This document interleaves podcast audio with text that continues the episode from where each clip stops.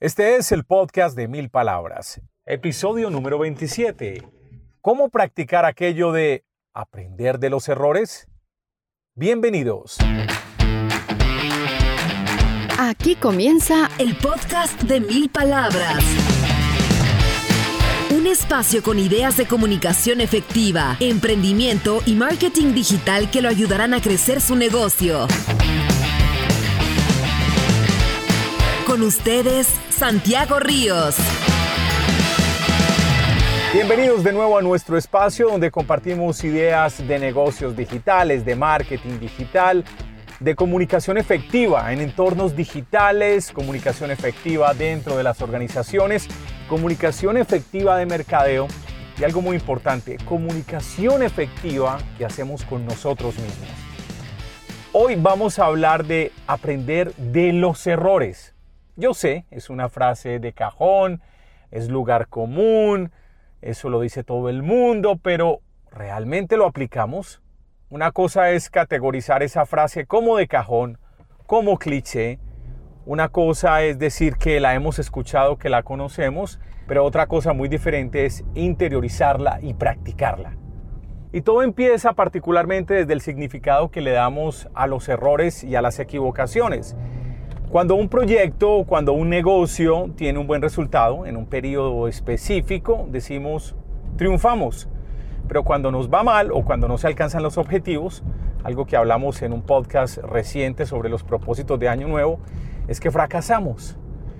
Y en la sociedad se ha metido mucho esta terminología de que no alcanzar un objetivo o fallar o equivocarse es un fracaso o lleva a que califiquemos mal a una persona porque se equivocó. Le decimos que es bruta o que no sirve o que es inadecuada. Y esto es algo que se forja muchas veces al interior de las empresas, empresas grandes o emprendimientos que nacen. Y por supuesto pulula este tipo de comentarios negativos en redes sociales. Cualquier error que cometa alguien convierten a esta persona en un objetivo, en un blanco preferido de las redes sociales, de gente que entra con nombres anónimos casi siempre a insultar, a tratar mal, a refregar, a restregar el error. Mire cómo se equivocó. Recientemente, al menos al momento de grabar este podcast, ocurrió hace muy poco, en el canal de deportes ESPN, que estaba transmitiendo un torneo amistoso de pretemporada en Bogotá, el comentarista Andrés Maroco que entre otras fue mi compañero de trabajo en Radioactiva y en Caracol. Es una persona muy amable, muy querida. Y Andrés tuvo un comentario con su compañera Andrea Guerrero. Andrea que es una mujer muy bella, muy pila, muy profesional en lo que hace, comenta muy bien el fútbol. Y Andrés le hizo un comentario que para mí fue inofensivo. Es un comentario que Andrés solía hacer cuando trabajamos juntos en la locomotora de Radioactiva, él desde Bucaramanga, yo desde Medellín, que lo hizo también en el zoológico de la mañana, se lo decía a todo el mundo. Me acuerdo siempre de esa especie de muletilla o de firma que él eh, cogió en algún momento de una manera muy inocente y muy divertida, y era adelante con la moda. Y lo hacía parafraseando a una conductora de televisión muy famosa en Colombia llamada Pilar Castaño, que le daba cambio a su madre o a alguna otra persona y le decía adelante con la moda, para seguir hablando de moda. Bueno, Andrés siempre lo ha hecho de una manera inocente, tranquila, y Andrea no lo tomó muy bien. Andrea, pues que es una mujer como muy templada, no tomó muy bien el comentario. La verdad, pues no la voy a juzgar a ella por la manera en cómo tomó el comentario, pero me pareció algo exagerado la reacción de ella. Y bueno, la gente se vino lanza en ristre, como se dice, contra Andrés, a darle con todo en redes sociales y a tratarlo mal. Y el mismo Andrés dice, hombre, reconozco el error que pudo haber molestado a mi compañera. Sin embargo, esta frase la vengo usando hace mucho tiempo y nunca ha ofendido a nadie. El tema es que esa equivocación por el contexto en que se dieron las cosas equivocación por los momentos eh, que vivimos en este momento de hipersensibilidad de las personas por cualquier cosa que se diga, esa equivocación donde él mismo se excusa, ni siquiera tiene un ápice de comprensión o de compasión de las mismas personas que lo criticaron y que le dieron palo, que querían volverlo mierda. Entonces aquí encontramos un primer problema donde no aprendemos de los errores. El problema es que no tenemos una cultura organizacional o un ambiente tranquilo para aceptar que los errores ocurren, para aceptar que se van a presentar problemas en cualquier momento y que para resolver esos problemas y aprender de esos errores hay que aceptarlos, hay que hablarlos, hay que discutirlos. Cuando uno dentro de una empresa acepta la discusión como parte normal del transcurrir laboral, la discusión, porque casi siempre la discusión se da cuando pensamos que se cometió un error y hablamos con la otra persona tratándole de hacer ver el error. Cuando se da esa discusión, ese tipo de conflicto y de conversación enriquece. Si se hace con respeto, si se hace con argumentos, la discusión y los puntos de vista contrarios ayudan a crecer las empresas y los negocios. No quiero significar con esto que nos mantengamos todo el tiempo agarrados, confrontándonos. No, hay muchas cosas en las que vamos a estar de acuerdo. Pero no le tengamos miedo a los puntos de vista diferentes y a las discusiones porque estas nos permitirán tener una mejor salida a los problemas y corregir los errores. Sin embargo, yo sé que es difícil crear una cultura donde se permitan los errores. Primero, por esa falta de compasión que les hablé hace algún momento que tiene la gente, porque quieren aprovechar hasta el más mínimo error de alguna persona para caerle con toda. Segundo, porque por lo general a la gente no le gusta que le digan que se equivocó. A mí me pasa. Y lo he aprendido a manejar. Cuando me dicen, ve, te equivocaste acá, uno que mm, tiende como a reaccionar como de una, no, yo, yo, ¿cómo así? que me Bueno, eso ya se me ha calmado mucho a mí, pero sí trato de entender a la otra persona, tal como encontré recientemente una frase en inglés que me llamó mucho la atención. En lugar de ponerse furioso, póngase curioso. En lugar de decir, ¿qué? Yo no me equivoqué, no, ¿cómo así? No, en lugar de decir eso, más bien, sí, ¿por qué? Contame, ¿por qué, ¿por qué estoy equivocado? ¿Por qué cometí un error? Uno ya va aplazando 5 o 10 segundos eh, la molestia y si la otra persona tiene un buen argumento, uno se va calmando muy rápido. Algo que también podemos hacer para evitar ese tipo de reacciones de la gente que no le gusta cuando le hacen ver que se equivocó en algo, es mejor centrarse en el problema, en la situación, que en la persona. No es llegar a decirle, ve, mira, te equivocaste. Ve, mira lo que hiciste, lo hiciste mal. Así tenga razón la persona que está reclamando. No es decirle a la gente, a las bravas, ve, te equivocaste, es tu culpa, es tu error, lo hiciste mal. No, más bien es centrarse en el problema, en el asunto, Mira, cuando atendemos un cliente tenemos un proceso. El proceso tiene este primer paso donde hacemos este tipo de preguntas. El segundo paso es registrar la llamada en nuestro CRM. La idea es que estos procesos y estos pasos hay que seguirlos. Y lo que vemos es que no se siguieron esos pasos para atender correctamente al cliente. El tema es que uno explicándole a la persona que cometió el error por qué se saltó este proceso, lo que debería ocurrir normalmente es que si la persona tiene las capacidades para desempeñar la función que se le está encomendando y la actitud y la voluntad y le gusta el puesto donde está, pues lo más normal es que ese error, al menos ese error no vuelva a ocurrir. Ese proceso va a salir más expedito la próxima vez. Pero si no atacamos el error puntual que se está cometiendo, va a volver a ocurrir. Yo entiendo perfectamente que los líderes y las personas que manejan equipos de trabajo tienen que desarrollar una buena relación con sus colaboradores, con sus compañeros, un buen ambiente laboral, pero ese ambiente también tiene que fomentar el conversar y el discutir sobre los errores. Es decir, un líder no puede ser una persona que todo el tiempo le diga a sus compañeros de trabajo, a los integrantes del equipo, como muy bien, vas muy bien, no, no, no, muy bien, dale, dale. Pues no puede ser como, como un porrista, vas muy bien, ra, ra, ra. No, no, no puede ser un, un porrista el líder del equipo. Yo sé, tiene que motivar, pero no es su única función. También tiene que hacer ver los errores que están cometiendo las personas, pero no como si fuera la Inquisición, sino más bien como parte de mejoramiento continuo de los procesos para que las cosas se hagan mejor en el futuro, para encontrar una nueva solución a partir de una equivocación, de un error, para que las cosas se hagan de mejor manera. Los errores hacen parte del crecimiento de las empresas porque de los errores aprendemos. Y esta afirmación es especialmente cierta en los procesos de innovación.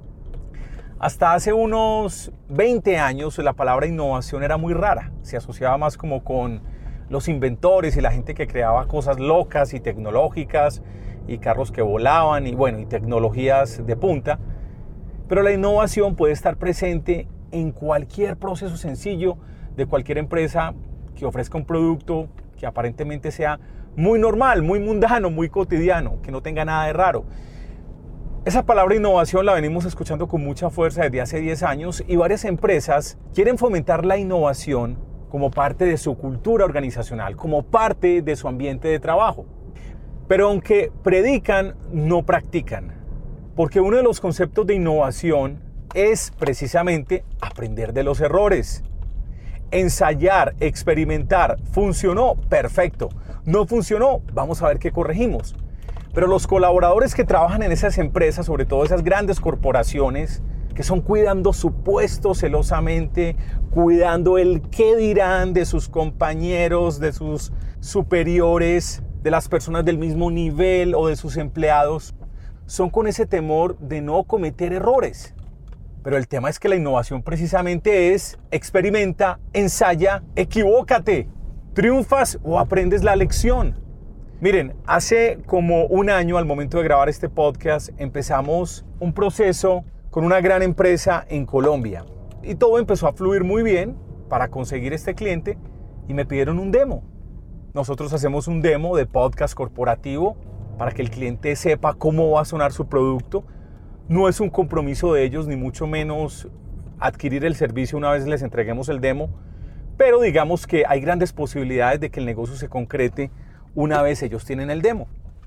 Para hacer el demo, lo primero que yo hago es enviarles un guion que el cliente tiene que aprobar para así grabar el demo.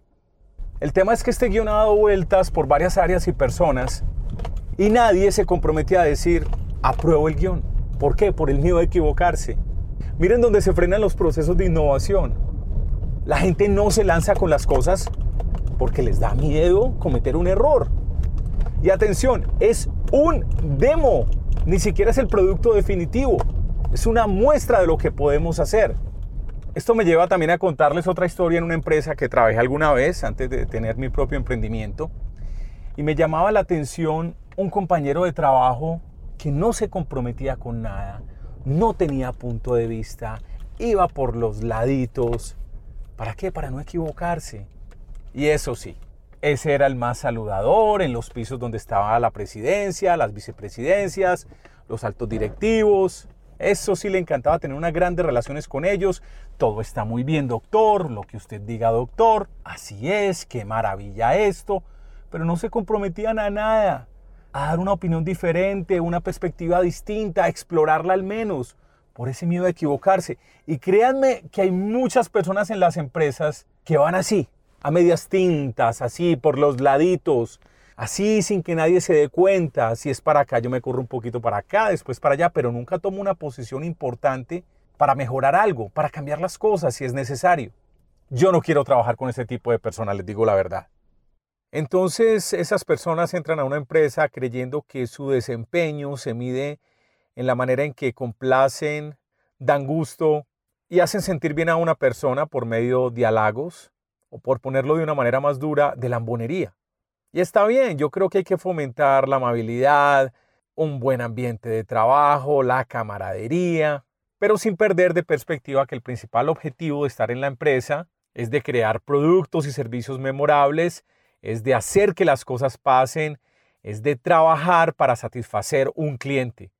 Como les decía anteriormente, las empresas deberían de fomentar esa discusión amable para hacer mejor las cosas, porque muchas veces el superior, el líder o el directivo o el jefe es el que se equivoca, el que comete los errores. Y yo creo que está bien que se le acerquen al jefe explicando dónde está el error, como les decía anteriormente, centrándose en el asunto, no en la persona, y argumentándolo claramente.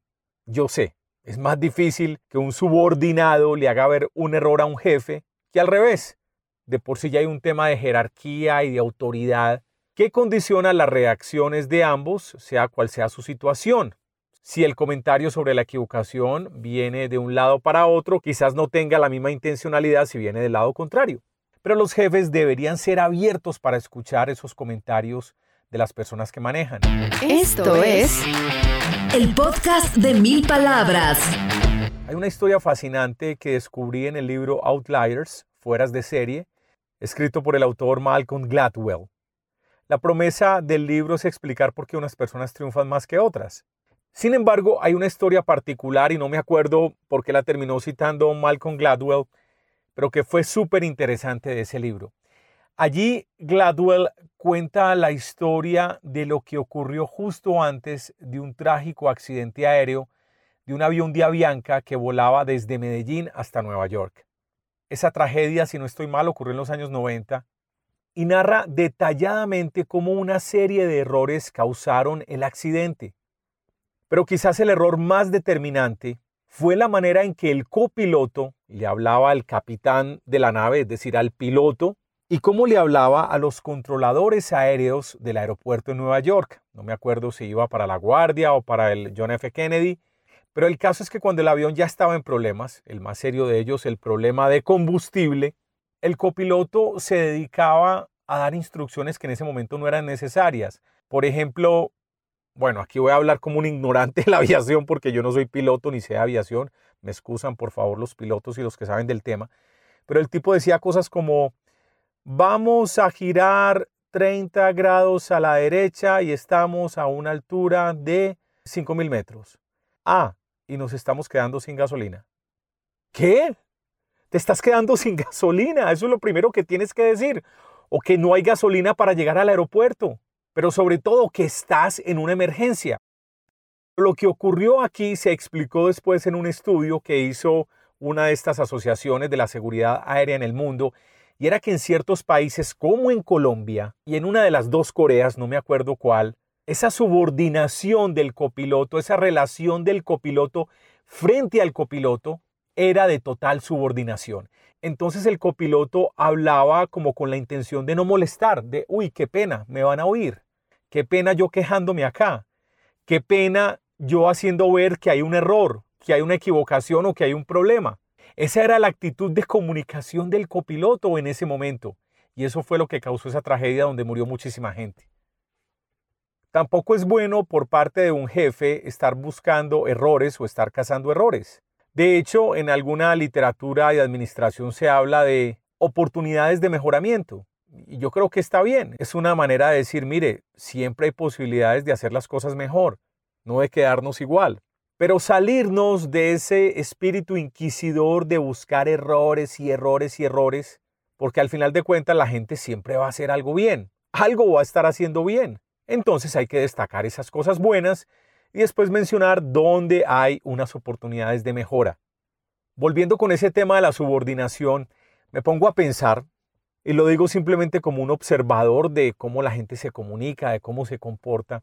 Yo creo que culturalmente estamos cargando con un legado de ser subordinados, de que hay que respetar en demasía la autoridad, entonces no decimos las cosas, no advertimos de los errores que se cometen, pero como sociedad estamos dando un salto al otro lado, ya digo un salto exagerado, nos estamos yendo hacia el otro extremo. ¿Cuál es? Pensar que todo está equivocado y que todo es un error.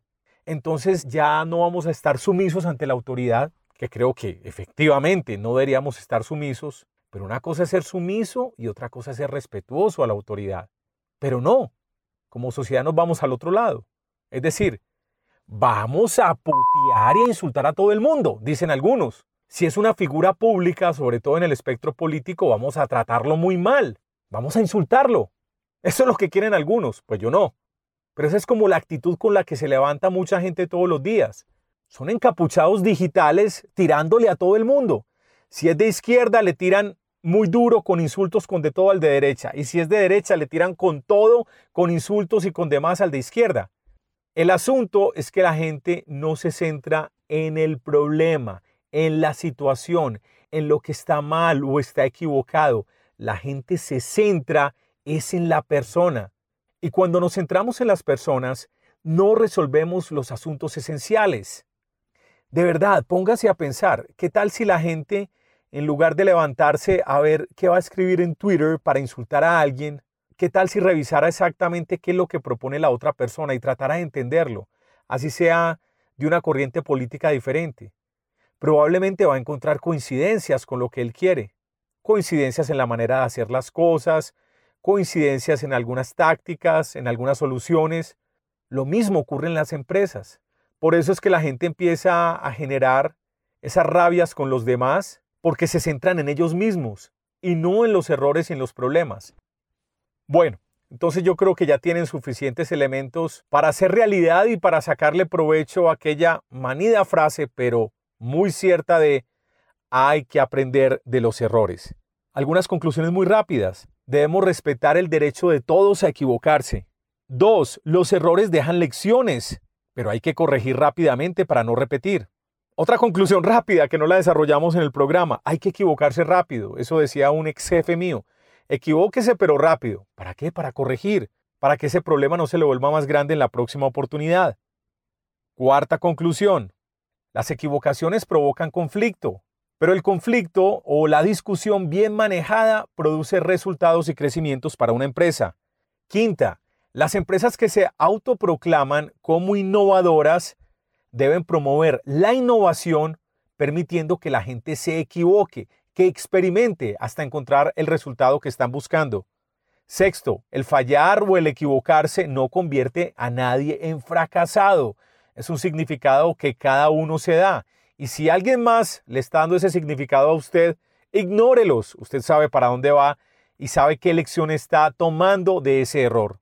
Séptimo, deberíamos como sociedad desarrollar una cultura de compasión frente a los errores, de verlos como una oportunidad de mejora, no como un momento para caerle a la persona que cometió el error con todo y volverlo mierda como hace mucha gente. Octavo, hay que aprender y desarrollar cierta paciencia cuando le hacen ver a uno los propios errores. Noveno, cuando vaya a discutir un error con alguien, no se centre en la persona, céntrese en el error, en el asunto. Décimo, a los jefes, de una manera inteligente y estratégica, hay que hacerles ver los errores, porque así las empresas crecen y en muchos casos evitan tragedias como el caso que les conté de Avianca.